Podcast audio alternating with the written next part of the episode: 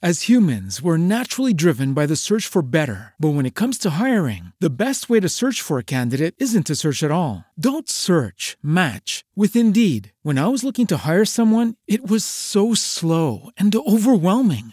I wish I had used Indeed. If you need to hire, you need Indeed. Indeed is your matching and hiring platform with over 350 million global monthly visitors, according to Indeed data, and a matching engine that helps you find quality candidates fast. Ditch the busy work. Use Indeed for scheduling, screening, and messaging so you can connect with candidates faster. And Indeed doesn't just help you hire faster. 93% of employers agree Indeed delivers the highest quality matches compared to other job sites, according to a recent Indeed survey. And listeners of this show will get a $75 sponsored job credit to get your jobs more visibility at Indeed.com slash podcast. That's Indeed.com slash podcast. Terms and conditions apply.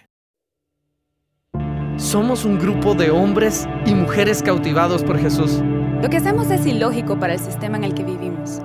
Nos acusan de locos, de fanáticos, de radicales. Lo que nos mueve es el amor. Un amor que solo es la reacción a la forma en la que Él nos amó primero. Anhelamos su presencia, no como una experiencia, sino como una relación. Caemos rendidos ante su gracia extraordinaria. Su voz nos atrae dulcemente. No podemos resistirnos ante tal amor. Por amor a Él, hay quienes están cambiando sus planes de vida. Por amor a Él, algunos se han despojado de lo que antes consideraban como tesoro. Por amor a Él, otros se han vertido en servir incondicionalmente a los demás. La razón es que lo amamos, irresistible, cautivados por Jesús. Saludos Iglesia Vida Real, bienvenidos a una nueva entrega de esta serie Irresistible, cautivados por Jesús. Estamos contentos de poder compartir con ustedes y escuchando la introducción ahí en las pantallas. eh, la palabra que me resaltó en la introducción fue por amor a Él, por amor a Él, por amor a Él, ¿verdad? Decía una de las frases, por amor a Él, algunos están cambiando sus vidas. Eh, hoy me toca predicar con ustedes un tema que el Señor puso en mi corazón y yo le titulé, Demuestra tu amor obedeciendo, ¿verdad? Un pueblo que es cautivado por Jesús demuestra su amor obedeciendo. Y cuando empecé a meditar acerca del tema, lo primero que le pregunté yo al Señor fue, Padre, ¿cómo puedo hacer yo para, para demostrarte mi amor a ti? ¿Cómo lo hago, verdad? ¿Cómo lo he hecho por estos 40 y algo años de ser tu hijo? Y mm, porque es algo que tal vez no lo realizamos, no lo pensamos mucho. Y rápido me vino a la mente y pues, me ha haber puesto el pensamiento, mira, ¿y cómo le demostras tú tu amor a tu pareja? ¿Cómo le demostras tú tu amor a tus padres? ¿O cómo le demostraste? Porque mis padres ya no están conmigo. Y se me vino a la mente rápidamente, bueno, a mi pareja le demuestro mi amor eh, agradándola, haciendo cosas que la pongan contenta, no haciendo cosas que la pongan triste o que la, que la molesten, ¿verdad? Entonces es haciendo. Y cuando pensé en cómo yo agradaba a mis papás, eh, bueno, pues la manera de agradarlos era obedeciendo, ¿verdad? Obedeciendo, obedeciendo, eh, dándoles a ellos el valor que tenían como papás. Y entonces se me vino a la mente eso, se me vino a la mente la palabra obediencia. He tenido la mala experiencia o el dolor en las últimas semanas, les cuento, de escuchar casos de parejas que han estado cercanas a nosotros, a Pati y a mí, eh, diciéndonos que están en planes de divorcio, que están divorciándose o que se acaban de divorciar. Y no saben el dolor que nos causa eso a nosotros, los que hemos estado cerca de ellos y a los que les hemos dedicado tiempo, eh, esfuerzo, consejo. Y eh, eso me imagino yo que le ha de doler mucho más al Señor que a nosotros.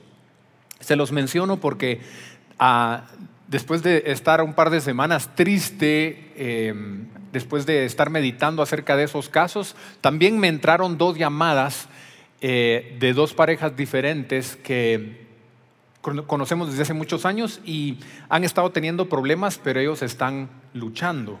Ellos están haciendo todo lo que pueden hacer para salvar su matrimonio. En síntesis, ellos están obedeciendo, ¿verdad? Obedeciendo. Entonces, hoy el mensaje que yo quisiera transmitirles a ustedes y tal vez la frase que quisiera que se les quedara adentro es, hay cosas por las cuales ya no debemos de orar, hay que obedecer. Cosas por las cuales ya no debemos de orar, deberíamos de obedecer. Hay una frase de Alejandro Jodorowsky, eh, un escritor, que dice, no puedes ocultar el amor cuando existe, ni puedes fingirlo cuando no existe. Yo creo que eh, esta frase se aplica mucho porque cuando uno verdaderamente ama, lo demuestra, ¿verdad? No se puede ocultar el amor cuando existe. Y tal vez se puede fingir por un tiempo, pero no para siempre, si no existe. Entonces, yo quisiera que usted pensara de una vez en su relación con Dios y cómo usted piensa que ama a Dios, ¿verdad? La mayoría de la gente cristiana hoy en día dice, sí, yo amo a Dios, yo amo a Jesús, yo amo a Cristo, ¿verdad? ¿Y cómo es la manera como lo demuestra? Pues creo yo que la mayoría de las veces, me, pues yo voy a la iglesia, yo voy a la iglesia, pues yo eh, oro, pues yo leo la Biblia, pues mire, yo eh, eh, diezmo, ofrendo, hacer, ¿verdad? Hacer esas cosas.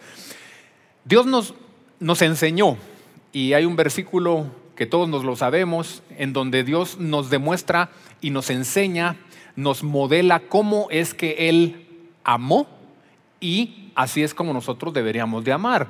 Y dice Juan 3:16, porque de tal manera amó Él, nos amó a nosotros, que dio, ¿verdad? Que ha dado a su Hijo unigénito para que todo aquel que en Él crea no se pierda, mas tenga vida eterna. Yo quiero hablarle entonces de la obediencia, de la obediencia como algo que le va a traer a usted bendición y le trae gozo, le trae placer, le trae alegría a Dios. Y el pasaje que le voy a leer ahorita tal vez resume en pocos versículos cómo Dios piensa de nuestra expresión de amor hacia Él.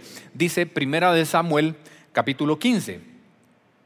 Y Samuel le contestó entonces a Saúl, estaba hablando con Saúl en ese momento y le dijo, ¿y tú crees, Saúl, que al Señor le gustan tus holocaustos y tus ofrendas más que la obediencia a sus palabras? Entiende que obedecer al Señor es mejor que ofrecerle sacrificios. Óigalo bien. Y que escucharlo con atención es mejor que ofrecerle la grasa de carneros, es decir, que todos los eh, holocaustos que le podamos dar. Ser rebelde quiere decir no hacer lo que Él nos dice. Es lo mismo que practicar adivinación. Y ser obstinado, ser terco, es lo mismo que ser idólatra. Por, puesto que tú no tomaste en cuenta lo que el Señor te ordenó, tampoco entonces el Señor te toma en cuenta como rey de Israel. Sencillamente aquí nos dice, mira, lo que a mí me agrada, no es tanto tu asistencia, no es tanto tu lectura, no es tanto estar orando todo el día. Lo que a mí me agrada es que escuches, pongas atención y pongas en práctica las cosas que yo ya te he dicho que tienes que hacer. Es decir, asistir no cambia. Ir a la iglesia no cambia. A veces a mí me preguntan eh, los jóvenes eh, cuando están ahí em, en, pláticas para un noviazgo, entonces me dicen, mire, fíjese que, que él no sé, ¿verdad? Eh, no sé si sí o si no, pero fíjese que va a la iglesia. Fíjese que ella va a la iglesia. Fíjese que él va a la iglesia. Entonces a mí me gusta decirles, pero fíjate que eso no quiere decir nada. Pero fíjate que eso no te dice nada si su vida ha cambiado o no.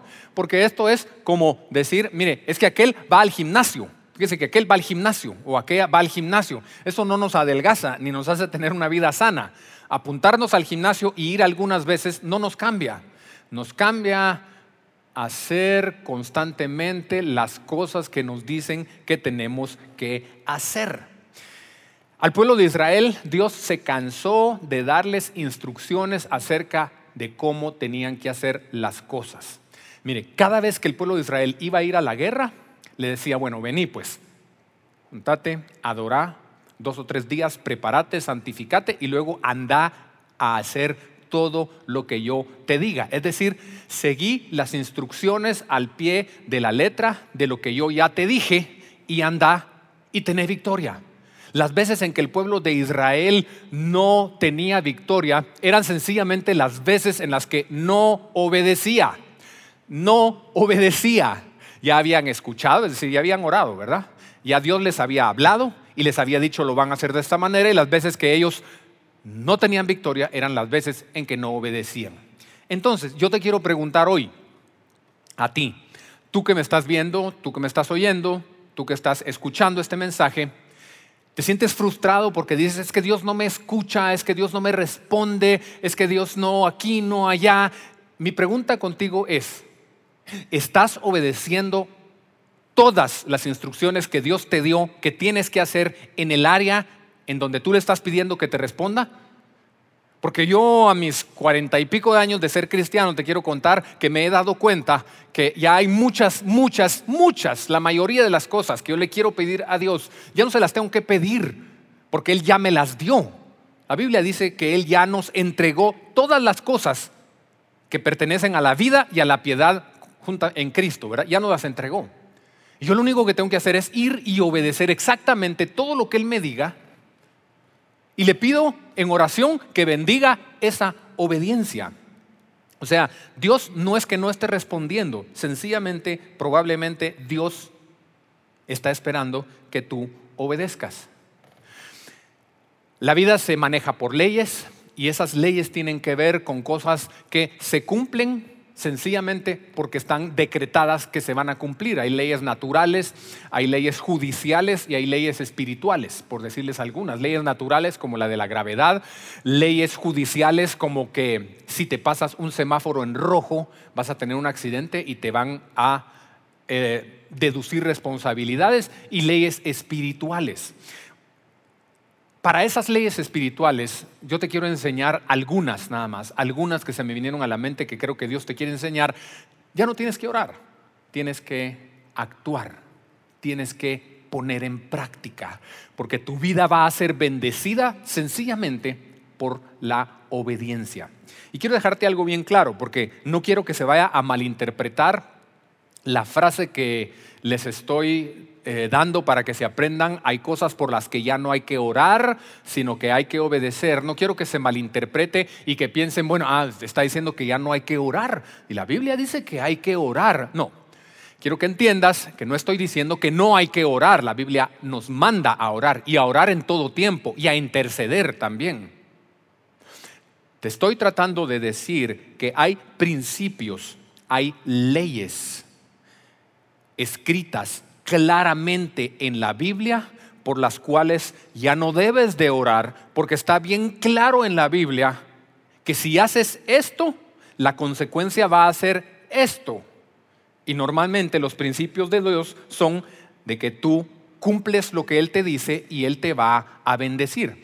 En tres áreas te voy a mencionar hoy algunos principios que tú ya no deberías de orar, sino deberías de obedecer en el área de la familia, en el área de las relaciones y en el área de las finanzas. Así es que, empezando por el punto número uno, quiero decirte que un pueblo enamorado de su Dios obedece, número uno, para tener bendición y larga vida en la tierra.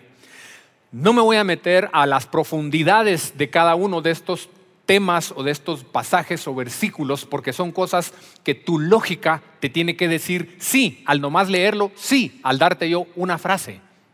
El asunto aquí es que no solo te diga, sí, así es, amén, ajá, ya entendí, sino que digas, sí, lo voy a cumplir, sí, lo voy a hacer, sí, no lo he hecho y creo que me está yendo mal porque no lo he hecho.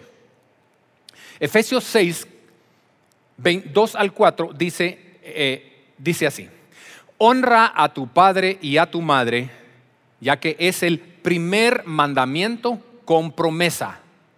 Primer mandamiento que tiene una promesa atada para que te vaya bien, para que tengas una larga vida sobre la tierra. Y ustedes los padres no exasperen a sus hijos, sino edúquenlos en la disciplina y la instrucción del Señor. Fíjese lo que dice ahí. Este es el único mandamiento que tiene una promesa amarrada, atada a él. Y la promesa es sencilla. Tú honras a tu papá o a tu mamá, te va a ir bien en la vida y vas a tener larga vida en la vida. Son dos cosas te va a ir bien y vas a tener larga vida. Como te expliqué, esta es una ley, este es un principio. Si tú tratas de romper la ley de la gravedad, sencillamente te tiras de un tercer piso y dices, yo voy a orar para que Dios me guarde y llegar intacto abajo, te vas a romper 24 huesos y no le vas a poder echar la culpa a Dios porque hay una ley que dice que todo lo que sube baja y baja con más velocidad dependiendo del peso y de la altura, ¿verdad? Entonces, cuando tú empiezas a orar y le pides a Dios que te vaya bien en la vida y que tengas larga vida, y eso incluye muchas cosas, no voy a entrar a los detalles, pero sencillamente si tú estás sintiendo que no te está yendo bien en la vida y que quieres tener larga vida, pero no te está yendo bien en la vida, mi pregunta sería entonces, ¿estás honrando a tus papás? ¿Estás honrando a tus papás? ¿Ah? ¿Qué es honrar, Ricky? Dígame, por favor. Como aquí hay que dar las instrucciones como por trocitos para que la cosa se entienda, y yo estoy seguro que adentro de tu corazón el Espíritu Santo te dice que es honrar. Te dice cuando no los estás honrando, pero te voy a dar unos ejemplos. Honrar a tus papás es darles el valor que merecen como padres, como adultos como personas que te criaron, que te engendraron, que te trajeron al mundo. Honrar es aceptar su autoridad. Honrarlos a ellos es tratarlos con respeto. Y algo importantísimo, honrarlos es cuidar de ellos física y financieramente si ellos no tienen para cuidarse de esa manera. Estas son solo unas ideas. Lo interesante de este pasaje, ¿sabe qué es? Que dice honralos. No pone ninguna condición. Si son buenos, si fueron buena gente, si estuvieron contigo, si no te abandonaron, si no viste violencia, si no te abusaron, si te proveyeron de todo. No. Sencillamente Dios dice, honralos. Pero fíjese, Ricky, que yo ya no tengo a mis papás. Entonces, ¿cómo los voy a honrar? Los honras en tu corazón. Hay cosas que yo he tenido que resolver en mi vida adentro de mí, con mi papá ahora que no está. Y lo hago en mi corazón. Pude resolver la mayoría cuando Él estuvo con, con nosotros, pero algunas cosas no y he tenido que, con un corazón humilde, pedirle perdón a Dios, pedirle perdón a Él, a mi papá inclusive, ya no estando aquí, y honrarlo de esa manera. Este es el principio de honra. O sea, sencillo. ¿No te está yendo bien en la vida y quieres tener larga vida? Honra a tus papás. El otro principio tiene que ver con el amor y el respeto. Tengo que correr un poquito porque quiero, quiero darle un buen principio de prosperidad al final, pero dice Efesios 5:21, en el principio de honra y de amor. Este es un lindo pasaje que dice, cultiven entre ustedes la mutua sumisión y el, en el temor de Dios. Ustedes, las casadas, honren a sus propios esposos como honran al Señor. Lo voy a leer despacio. ¿eh? para que captemos bien el sentido de esta palabra. Porque el esposo es cabeza de la mujer, así como Cristo es cabeza de la iglesia, la cual es su cuerpo y Él es su Salvador. Así como la iglesia honra a Cristo, así también las casadas deben de honrar a sus esposos en todo. Esposos, amen a sus esposas como así como Cristo amó a la iglesia y se entregó a sí mismo por ella para santificarla. Él la purificó en el lavamiento del agua por la palabra a fin de presentársela a sí mismo como una iglesia gloriosa, santa e intachable, sin mancha ni arruga ni nada semejante. Así también otra vez dice, esposos deben amar a sus esposas como a su propio cuerpo. El que ama a su esposa se ama a sí mismo porque nadie ha odiado a su propio cuerpo, sino que lo sustenta y lo cuida como lo hace Cristo con la iglesia. Porque somos miembros de un cuerpo, de su carne y de sus huesos. Y por eso el hombre dejará a su padre y a su madre, se unirá a su mujer y los dos serán un solo ser. Este es un gran misterio, dice Pablo. Pero yo les estoy diciendo esto de la misma manera como Cristo trata a la iglesia. Por lo demás dice, cada uno de ustedes hombres ame a su esposa como a sí mismo y las esposas honren a sus esposos. Esto es tema de, de, una serie, no de un mensaje y menos de un punto, pero se lo voy a resumir de esta manera. Tres veces habla en ese pasaje que las mujeres deben de honrar o de sujetarse a sus maridos. Y cuatro veces le dice a los hombres que deben de amar a sus esposas como Cristo ama a la iglesia y como alguien ama a su propio cuerpo. Queridos amigos, los divorcios no existirían. No existirían los divorcios si sencillamente viviéramos este pasaje. Con ese pasaje tenemos para vivir la vida cristiana matrimonial. ¿Por qué? Porque si el hombre se dedica a amar a su esposa como Cristo ama a la iglesia, amarla como se ama a sí mismo, y yo sé que algunos de ustedes sí que se aman muchísimo, no habrían divorcios. Si usted amara a su esposa como Cristo ama a la iglesia, si usted amara a su esposa como se habla a sí mismo, su esposa se sujetaría automáticamente como la iglesia se sujeta automáticamente a Cristo. Me da risa a mí y me llama muchísimo la atención algo, fíjese, que cuando, que cuando yo pongo una publicación en mis redes sociales en donde se trata de la responsabilidad del hombre, entonces son cientos de comentarios a veces de mujeres que sí, sí, qué bueno, qué bueno que se los dijo, qué bueno Enrique, mire, así se habla, así se dice, ¿verdad? Pero cuando pongo un comentario que tiene que ver con la responsabilidad de la mujer hacia la dignidad, hacia el respeto que el hombre merece, 10. Alguna reconoce su responsabilidad y pone un buen comentario. ¿Qué quiere decir eso? estamos dispuestos a que otros hagan lo que tienen que hacer, pero nosotros no.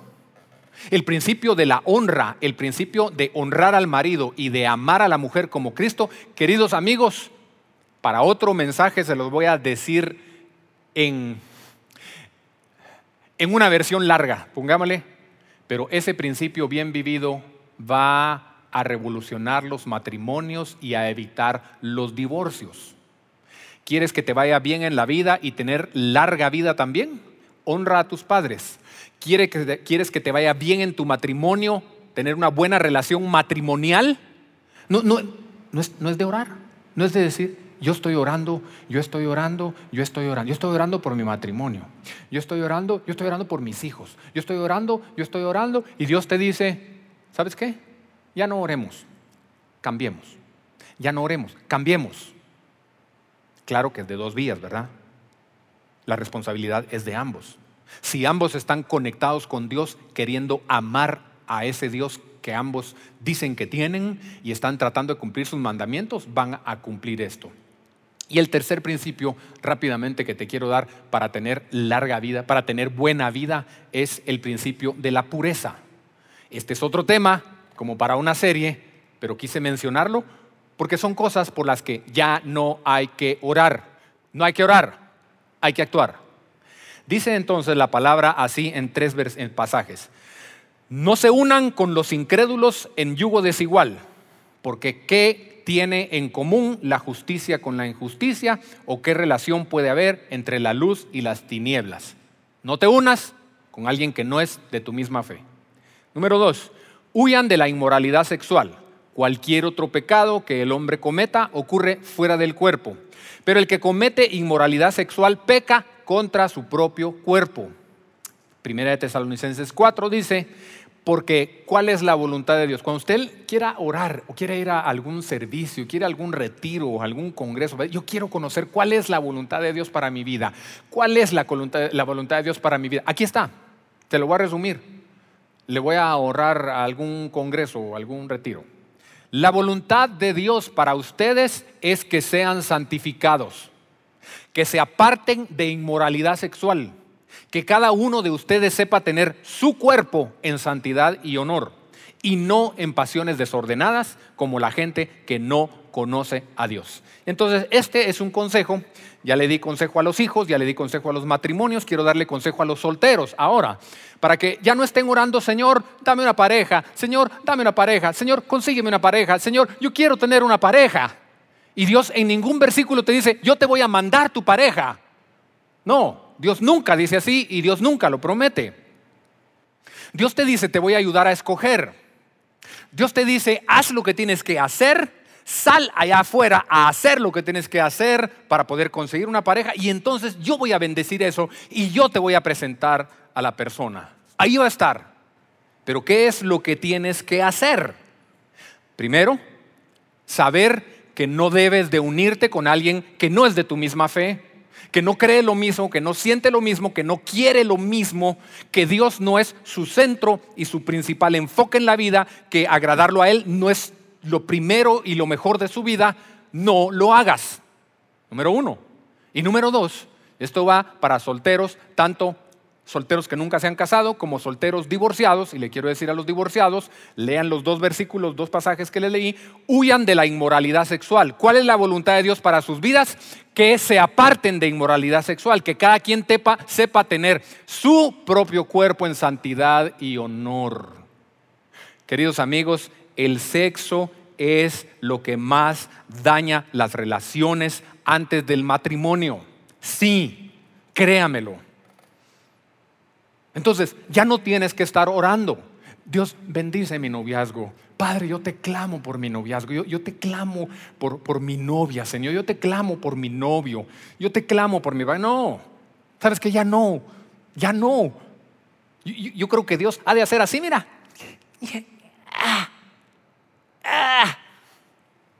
Así ha de hacer Dios.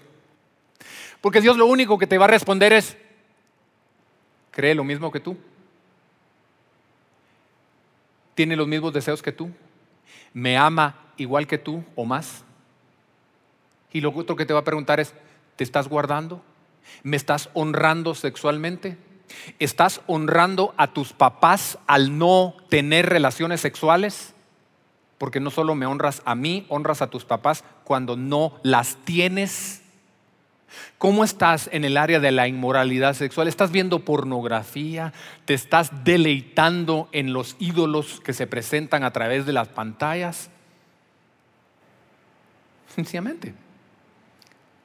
Y Dios te va a decir, si tú haces esto, yo lo voy a bendecir. No me lo tienes ni que pedir. No se lo tienes que pedir. Dios lo hace. Claro que lo puedes hacer. Hace algunos días. Hace algunos días hablé con una, eh, de las parejas que está luchando.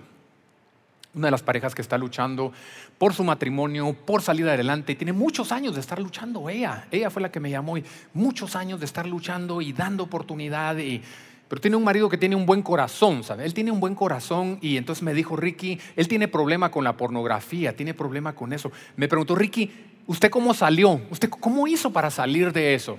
Y fíjese que fue una pregunta, una pregunta que tal vez no me la habían hecho así tan profunda y tan directa, no me la habían hecho. Y, y en el momentito, lo primero que se me vino fue sencillamente así, mire, ¿sabe qué me ayudó a salir? Obedecer. Porque me pasé muchos años orando. Sí, le cuento que yo oré de todas las maneras que sabía, de todos los lenguajes que sabía, en lenguas, pedí ayuda, leí libros, pedí ministraciones, fui a retiros y yo no pude ser libre de la esclavitud sexual hasta que no obedecí lo que tenía que hacer, arrancar la fuente de la pornografía de mi vida.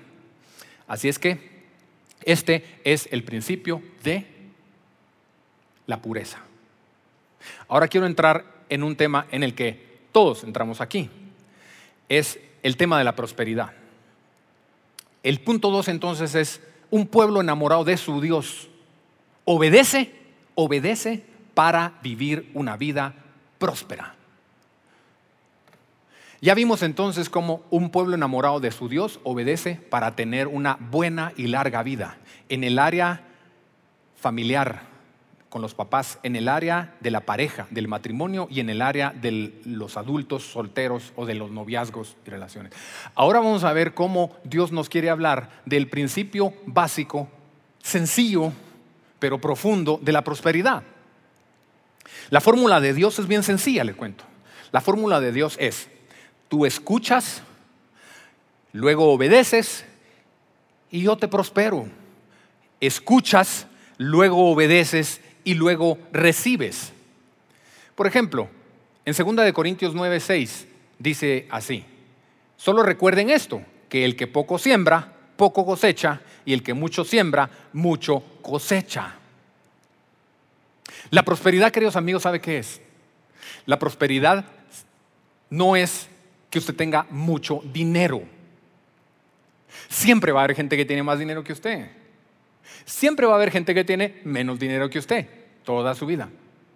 La prosperidad no es que usted llegue al nivel de aquel que usted quisiera porque tiene mucho más que usted. La prosperidad es que usted tenga todo lo suficiente para cubrir sus necesidades y más para compartir. Eso es prosperidad. Entonces, hay un principio que la gente no cumple o no entiende o sencillamente no quiere. Y es el principio de los diezmos y las ofrendas. Y este no es un mensaje sobre eh, finanzas, pero quiero enseñarle esto porque es demasiado importante que usted entienda que cuando usted está viviendo en escasez, cuando usted está viviendo en deudas y escasez económica, tiene que haber algún principio en su vida que no se está aplicando. Tiene que haberlo. ¿Por qué? Porque Dios no miente. No miente en su palabra. Y dice él, por ejemplo, mire, encontré dos cosas, aprendí eh, preparando este mensaje. Dos cosas aprendí, se las aprendí al pastor Robert Morris, que él es un experto en el área de eh, la prédica del dinero, las finanzas, porque sencillamente es un hombre extraordinariamente generoso y se mira en su vida personal, en su vida familiar y en su vida ministerial, ¿verdad? Entonces le aprendí dos cosas, que Éxodo 13 dice lo siguiente, le dijo el Señor a Moisés, conságrame todo primogénito de el pueblo de Israel todo el que abra la matriz, el primer hijo que nazca de tu pueblo, me lo vas a consagrar a mí, tanto de los hombres como de los animales. ¿Por qué? Porque me pertenece. ¿Sabe qué le aprendí a él? Dice, dar el diezmo realmente es una cuestión de fe. Entiende este principio. Porque fíjese que entregar el primer hijo o entregar la primera cría de un animal es entregar algo por fe, porque no sé si voy a volver a tener más hijos, no sé si ese animal va a tener más crías, si se va a enfermar, si va a padecer de algo infertilidad o algo así. Entonces, por fe le entrego lo primero, no le entrego el tercer ternero que tenga esa vaca, no le entrego el cuarto hijo que tenga. Él nos enseñó que Él entregó a su primogénito y unigénito, dice, perdón, es unigénito. Fue el primero y único hijo y lo entregó. Entonces, cuando nosotros le, le queremos dar a Dios, le tenemos que dar lo primero porque eso es fe. Fe, querido amigo, no es decir que creo. Fe es hacer lo que digo que creo. Emuná, la palabra hebrea para fe, es una fe obediente, es una fe que hace. Entonces, ¿sabe qué veo yo? Yo veo que hoy en día estamos orando y orando y orando y, vamos a seminarios de prosperidad financiera, seminarios para salir de deudas, seminarios para bendecir los negocios, eh, oraciones y vigilias para prosperidad en el trabajo. Yo no le digo que eso no tenga valor y que no sirva y que no, que, no, que no vaya. Yo le diría mejor, mire, vaya a esos lugares a que Dios obedezca lo, perdón, a que Dios bendiga lo que usted ya está obedeciendo. si usted ya está obedeciendo en traer el diezmo y en traer la ofrenda, en dar lo que Dios le pide que traiga a Él, porque es de Él, Dios lo va a bendecir automáticamente. No tiene que orar mucho, no tiene que clamar mucho, no tienen que orar por usted, por usted, no tienen que darle una palabra profética para eso. No, porque Dios solamente va a ver y va a decir, ah, este está cumpliendo todo, bendíganlo. En nuestra mente la prosperidad es una cosa diferente a la de Dios. Y eso nos trae problema. Porque para nosotros prosperidad es tener todo el dinero que querramos para gastarlo en todos los gustos que nosotros tengamos. Y Dios no piensa de esa manera. Le voy a enseñar el otro principio que le aprendí a Robert Morris. Es el siguiente. Mire, Malaquías 3. Y este principio es precioso, de verdad que a mí me transformó y me hizo hacer algo que no había hecho nunca en mi vida.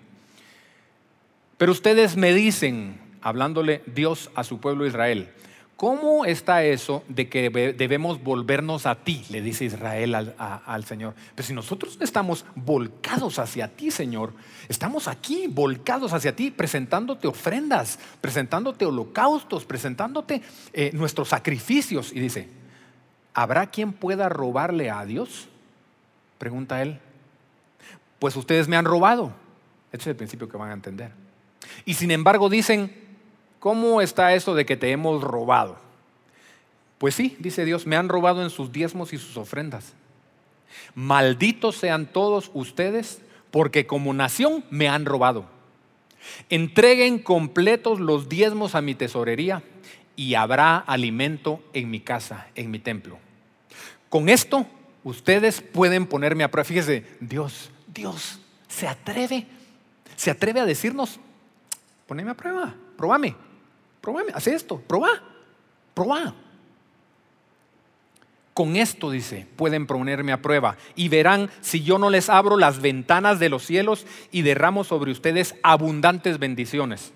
Lo digo yo, el Señor de los ejércitos. Además, dice, de que les dé las bendiciones, voy a reprender a los insectos que se devoran todo lo que ustedes producen, para que no destruya el producto de su tierra, de su trabajo, de su empresa ni dejen sin uva sus viñedos. Lo digo yo, dice el Señor de los ejércitos. Todas las naciones dirán que ustedes son bienaventurados porque serán una nación envidiable. Lo digo yo, el Señor de los ejércitos. Tres veces lo digo yo, lo digo yo, lo digo yo. Eh, te lo estoy prometiendo, te lo estoy prometiendo, te lo estoy prometiendo. Si cumples esto, te voy a dar prosperidad, y voy a evitar que esa prosperidad se termine y voy a hacer que la gente diga qué envidia me da esa gente. ¿Cuál es el principio que aprendí de Robert Morris? ¿Sabe qué dice Robert Morris? Dice, nosotros no le podemos robar a Dios, porque Dios es el dueño de todo. Este principio no está puesto para que nosotros demos porque Dios necesita dinero. Este principio no está puesto ahí, dice Robert Morris, sencillamente porque si Dios es el dueño de todo, a Él no le hace falta nada, no le hace falta nuestro dinero. ¿Sabe qué dice Robert Morris que me hizo tanto sentido adentro en mi corazón? Dice, Dios nos está diciendo aquí, me han robado la oportunidad de bendecirlos. Eso sí que me cambió la perspectiva de dar, ¿sabe? Porque cuando yo doy, quiere decir cuando yo estoy entregándole a Dios, fíjese, a Dios no le estoy dando, porque todo es de Él, ¿verdad? Cuando yo diezmo, solo le estoy trayendo de regreso algo que es de Él, pero cuando yo le estoy trayendo y cuando estoy dando ofrendas, porque es así las doy, yo estoy dándole la oportunidad a Dios para que me bendiga. ¿Cuántos de nosotros o cuántos de ustedes, porque la verdad es que yo sí diezmo y nunca he dejado de diezmar desde que conocí al Señor a los 15 años, nunca he dejado de diezmar, pero cuántos de ustedes están quitándole, robándole a Dios la oportunidad de bendecirlos con no traer el diezmo y las ofrendas a Él? Entonces, mira, tengo que ir cerrando el mensaje y, tengo tanto que hablarte, pero necesito hacerte pensar en esto. Mira, si tú no honras a tus padres, no te va a ir bien. Y si tú sientes hoy que Dios te está hablando, que en algún área de tu vida no te está yendo bien, o como tú quisieras, o como tú sabes que Dios quisiera, ¿por qué no revisas si estás honrando a tus padres? Mira, si tú no te guardas sexualmente, si tú no escoges a alguien que tenga tu misma fe, tu mismo amor a Dios, por Dios y por su presencia, te va a ir mal en las relaciones. Te va a ir mal en las relaciones. Si tú no amas a tu esposa como Cristo amó a la iglesia, como tú amas a tu propio cuerpo, y si tu esposa no respetas a tu esposo, le das valor, honor, le das hombría a tu esposo, te va a ir mal en el matrimonio. Porque así como hay promesa de que te va a ir bien y ya no ores para que te vaya bien si lo estás haciendo, también se va a cumplir lo contrario. Hay maldición si no lo cumples. Así de sencillo. Es blanco o negro. Y si tú no diezmas y no traes ofrendas, te va a ir mal económicamente. Es decir, ya no ores. Actúa. Entonces, hay cosas por las cuales ya no hay que orar, hay que actuar, hay que obedecer. Y Dios te está hablando, te está hablando, te está hablando, te está diciendo, me estás oyendo. Y adentro el Espíritu Santo te está diciendo, no has obedecido, hijo mío, no has obedecido en esto que te he estado diciendo años de estártelo diciendo. ¿Sabe que es más fácil para el adicto estar yendo a orar a los grupos y que oren por mí y que oren por mí y que oren por mí? El grupo de 12, el grupo de 8, las 8 decisiones, las 10 decisiones, mente morfótica, lo que sea. Es más fácil ir a que oren por mí a decir voy a obedecer porque tengo que arrancar toda la porquería que estoy viendo. Tengo que arrancar de mi vida el internet, el cable y todo lo demás. Tengo que salirme de ese trabajo porque ahí tengo a la otra. Es más fácil decir que estoy orando. Es más fácil para el soltero decir que está orando por su pareja en lugar de decir, me estoy santificando, estoy saliendo de afuera, me estoy arreglando, me estoy cuidando, estoy purificando mi corazón y estoy yendo a buscar a alguien que tiene la misma fe que yo tengo. Es más fácil. Es más fácil que el endeudado venga a la iglesia y eh, que me profeticen que me va a ir bien. Que alguien me dé una palabra profética de que voy a salir de deudas. No, pero si estafaste. Si lo que tienes que hacer es ir, pedir perdón y pagar. Si lo que tienes que hacer es empezar a diezmar. Sí, pero es que no me alcanza. Te va a alcanzar menos. Es más fácil orar, ¿verdad? Es más fácil para los matrimonios tal vez ir a un retiro, ir a las reuniones de matrimonios y que oren. Y, ahí me traigo a mi mujer y me traigo a mi, esposo a ver si cambian. Y que oren por ellos, oren por nosotros, oren, oren, oren. Y Dios dice, obedece, obedece, obedece. Hombre, ama a tu mujer, esposa, respeta, honra, sujétate a tu esposo. Es más fácil orar. ¿Sabe qué? La oración pierde todo su poder y todo su sentido. Óigame esto, porque esto lo puede tuitear si quiere, lo puede, lo puede hacer viral. La oración pierde todo su poder, pierde todo su sentido cuando la sustituyo por la obediencia. Cuando estoy orando en lugar de obedecer, la oración es sorda muda y paralítica delante de Dios. ¿Puede apuntarlo? ¿Puede tuitearlo si quiere? Hay impíos que les va bien. Hay gente que ni cree en Dios, pero ¿sabe qué? Honra a sus padres, pero ¿sabe qué? Se guarda en pureza, pero ¿sabe qué? Ama a su esposa, a su familia y a sus hijos, pero ¿sabe qué? Es generoso con lo que tiene y ¿sabe qué? Son bendecidos. Quiero terminar aquí. ¿Cómo Jesús le demostró al Señor, su Padre, que lo amaba? Dice la Biblia, pero por lo que padeció aprendió obediencia. ¿Qué quiere decir esto, querido amigo? Obedecer te va a costar algo y a veces mucho. Obedecer te va a costar hacer el ridículo delante de la gente. Obedecer te va a decir la gente, pero ¿cómo puedes tú honrar a ese tu papá que te abandonó? ¿Cómo puedes honrar a ese hombre que te abusó? ¿Cómo puedes honrar a ese hombre que te pegó tanto o a tu mamá que te menosprecia y que te dice todos esos adjetivos denigrantes? Y vas a hacer el ridículo delante de la gente. Pero por lo que padeció, aprendió obediencia. ¿Qué fue lo que hicieron Noé, Abraham, Moisés, todos los héroes de la fe? Todos hicieron el ridículo, todos hicieron el ridículo, querido amigo. Noé era el ridículo por 120 años hasta que se cumplió la promesa de Dios y Dios lo honró. Obedecer te va a costar todo, probablemente. Todo te va a costar.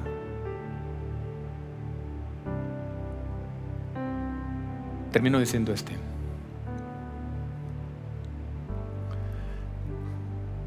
Deja ya de pedir oración.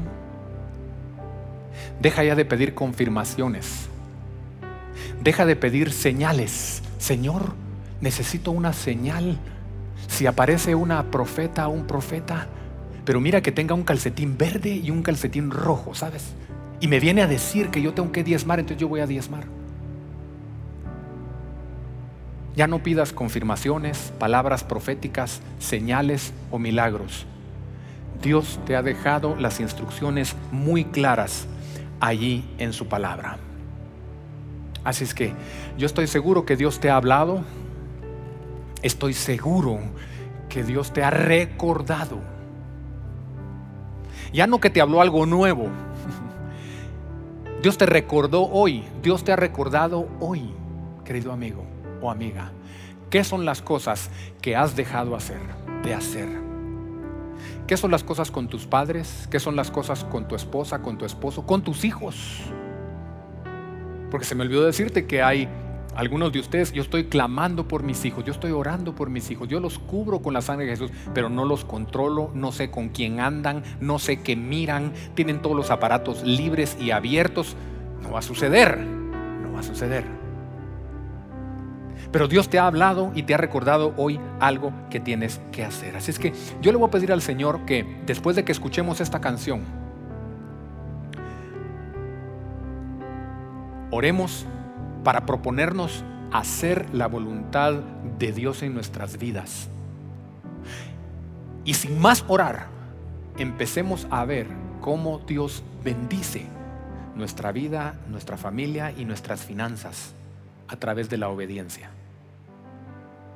Cantemos esta canción y cuando usted la esté cantando, oiga la letra. Métase en la letra.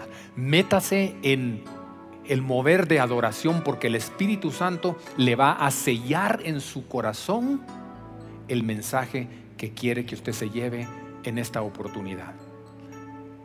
Cantemos esta canción que se llama No basta.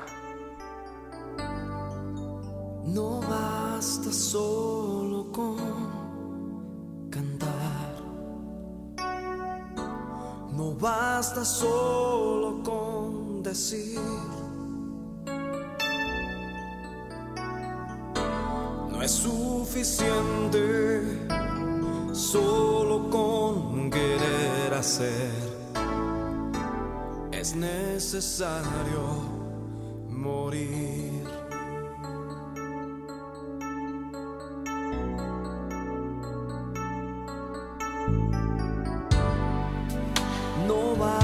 basta solo con soñar. No basta solo con pedir.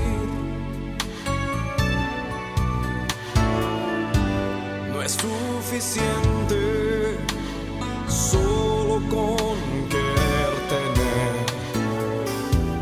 Es necesario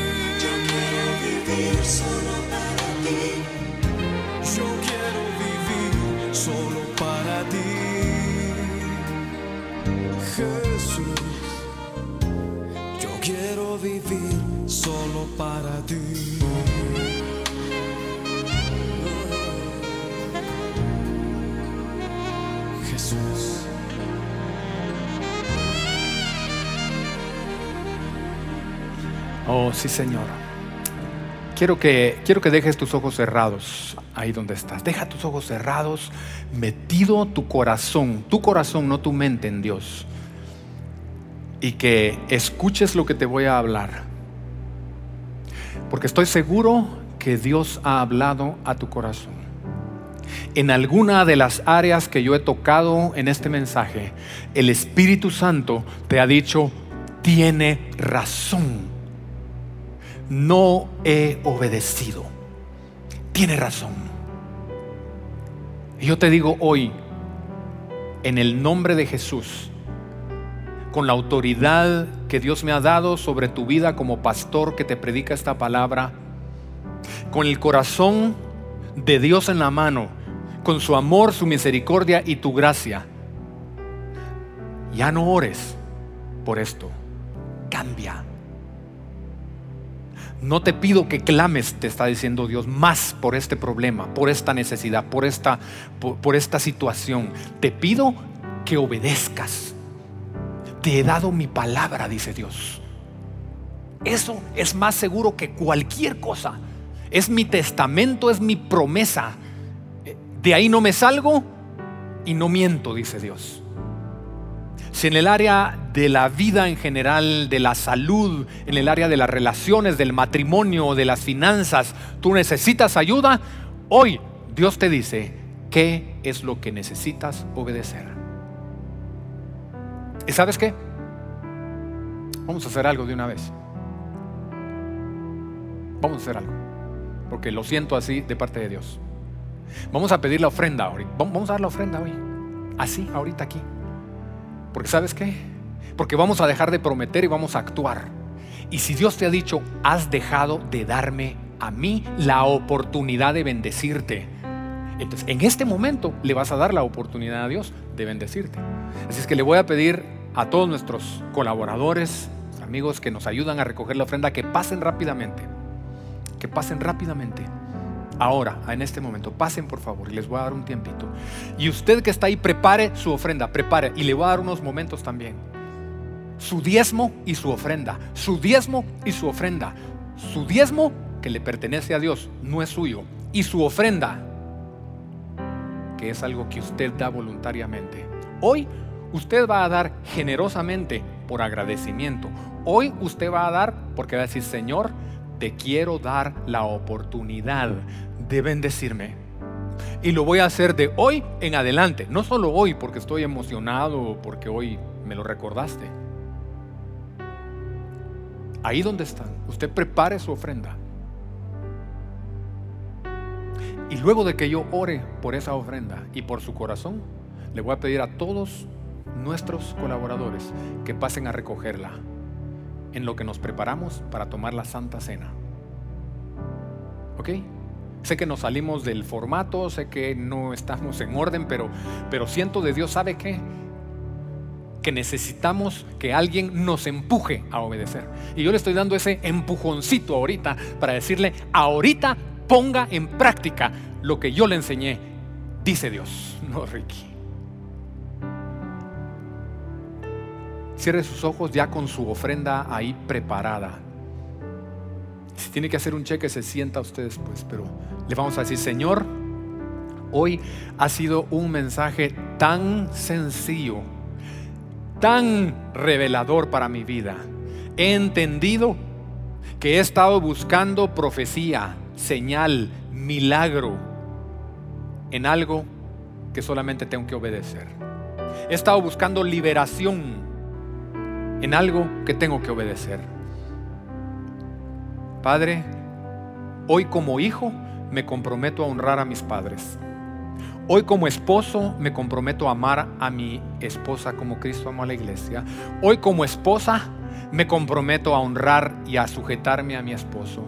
Y hoy como hijo tuyo bendecido por ti, me comprometo delante de ti a entregar los diezmos y las ofrendas como un compromiso y como un anhelo de que tú bendigas mi vida y no robarte la oportunidad de que tú me bendigas. Señor, fuera de la emoción, fuera del el llanto, quiero hacer esto con convicción y con el deseo de amarte obedeciendo. En el nombre de Jesús. Amén y amén. Pueden pasar recogiendo la ofrenda en los cines, en donde sea, pasen recogiendo la ofrenda ahorita, porque yo sé que Dios está ayudando a muchos de nosotros a empezar a darle la oportunidad a Dios de bendecirnos y no robarle a Él esa oportunidad. Así es que pasen por favor y les voy a dar unos minutos a que lo hagan en lo que nos preparamos también con los elementos para tomar la Santa Cena que hoy la vamos a ministrar.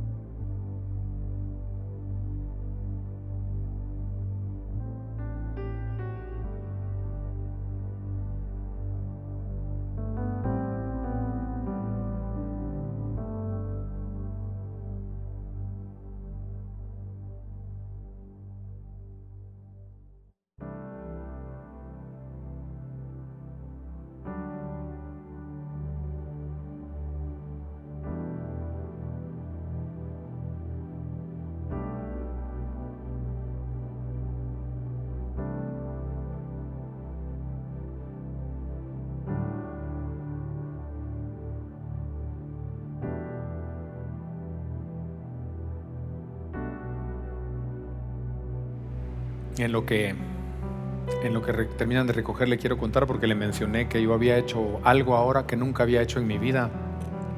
Y es tener, tener la conciencia de que es lo primero lo que Dios quiere y de que el diezmo es algo por fe. Es decir, yo doy creyendo, no doy porque ya recibí, porque estoy seguro. Y hace unos días Dios me dijo, mira, hay algo que me has estado pidiendo, ¿verdad? Que tiene que ver con, con finanzas y me lo has estado pidiendo y me has hecho una promesa, me dijo, me hiciste una promesa de que si eso salía, tú me ibas a dar el 10%, ¿verdad? Y eso no es fe, ¿verdad? Eso no es fe, porque eso es condicionarme, así me dijo Dios, condicionarme a que si te sale, entonces me das. Entonces, ¿por qué no lo hacemos al revés? Porque cuando escuché yo Éxodo 13, que dice, me vas a dedicar y me vas a apartar lo primero, el primer ternerito de esa vaca y no sabes si esa vaca te va a dar más. Es decir, ¿por qué no me das ahorita lo que me estás prometiendo que me vas a dar si eso sale o no? Y quiero saber cómo está tu corazón y quiero ver también que si esto es una transacción económica o, o hay una fe realmente en tu vida. Entonces agarré la chequera y ese mismo día hice ese cheque. Me dolió hacerlo, ¿verdad? Pero como dice, les dije, la obediencia duele, la obediencia cuesta. Y yo espero poderles dar ese testimonio la próxima vez que les predique algo sobre finanzas, porque yo sé que Dios a honrar su palabra. Esto nunca lo había hecho, nunca lo había hecho así. Pero es algo financiero que, está ahí trabado y que yo necesito que Dios me ayude. Necesito su ayuda. Así es que yo confío en mi Dios y Dios conoce mi corazón. Así es que vamos a tomar la Santa Cena, queridos amigos, les voy a pedir que repartamos todos los elementos, eh, todos nuestros colaboradores, y ya los repartieron. Les voy a dar unos segundos todavía, porque tenemos que orar. Eh, yo sí quisiera que en esta oportunidad todos tomaran la Santa Cena. Le voy a decir por qué. Porque este es el momento, todos los que ya han sido bautizados, ¿verdad? Eh, la Biblia dice el que creyere y fuere bautizado, creyere y fuere bautizado. Si usted no ha sido bautizado, mejor bautícese primero y luego toma la Santa Cena. Pero todos los bautizados vamos a tomar la Santa Cena en una actitud de Señor, no he obedecido, pero hoy, a partir de hoy y de este momento, te ofrezco obedecer en mi ofrenda, en mi amor a los demás, en mi honor a mis padres, en mi santificación, en mi santidad, en mi noviazgo con mi esposa, en todo lo que Dios nos habló. Y todos vamos a tomar la Santa Cena. Y dice así, Primera de Corintios capítulo 11. Yo recibí del Señor, dice Pablo, lo mismo que les he enseñado a ustedes. que la noche que fue entregado el Señor Jesucristo tomó pan y que luego de dar gracias, lo partió y dijo, tomen y coman, esto es mi cuerpo que por ustedes es partido, hagan esto en memoria de mí. Me voy a los lentes porque lo estoy diciendo de memoria. Asimismo, después de cenar, tomó la copa y dijo, esta copa es el nuevo pacto en mi sangre. Es un pacto, precioso pacto de Él. Hagan esto cada vez que la beban en mi memoria. Por lo tanto, cada vez que coman de este pan, cada vez que beban de esta copa, proclaman la muerte del Señor hasta que Él venga. Y que cualquiera que coma este pan o beba esta copa de una forma indigna, será culpable del cuerpo y de la sangre del Señor. Por tanto, cada uno de ustedes examínese a sí mismo antes de comer el pan y beber la copa, porque el que come y bebe de manera indigna, sin discernir, es decir, sin saber que esto es algo que nos tiene que poner a cuentas con Dios, come y bebe para su propio castigo. Y por esa razón, muchos entre ustedes están enfermos, muchos debilitados, y yo le pondría, muchos viven en escasez también, y muchos han muerto. y si nos examinásemos a nosotros mismos, no seríamos juzgados. Es que nos vamos a examinar. Pero si somos juzgados por el Señor a través de su gracia y su misericordia, seremos disciplinados por Él para que no seamos condenados con el mundo. Así es que vamos a orar para discernir este pan y esta copa, aceptar nuestra responsabilidad, pedir perdón por nuestra falta de obediencia y pedirle que nos ayude a ser obedientes de hoy en adelante. Oramos, cierra sus ojos. Padre, este pan y esta copa son una representación de tu cuerpo que fue molido y partido por nuestros pecados y tu sangre que fue derramada en la cruz para nuestro perdón y sanidad también. Hoy te pedimos perdón porque entendemos las áreas, los mandamientos, los principios en los que no te hemos obedecido. Si has sido con nuestros padres, te pedimos perdón. Si has sido con nuestra esposa o nuestro esposo, te pedimos perdón. Si has sido con nuestra pareja, novio, novia o nuestra santidad sexual, te pedimos perdón. Y si es porque no hemos traído a ti los diezmos y ofrendas y te hemos robado la oportunidad de bendecirnos, te pedimos perdón. Hoy nos comprometemos delante de ti a obedecer. Ayúdanos a obedecer. Oramos por eso. Oramos por tu poder, oramos por tu gracia y tu misericordia.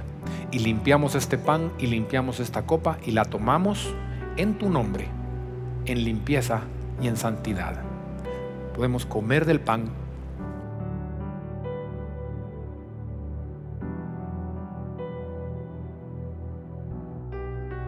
y podemos tomar de la copa.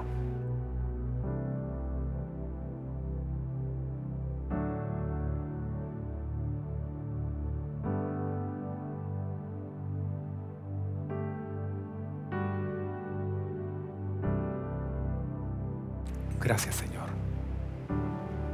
Gracias Señor Jesús. Porque nos das la oportunidad de ponernos a cuentas contigo.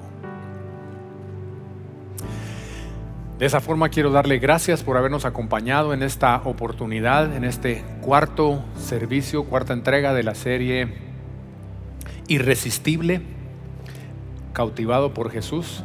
Yo espero realmente que Dios le haya hablado y haya entendido que hay cosas por las que ya no hay que orar, hay que obedecer. Que Dios le bendiga.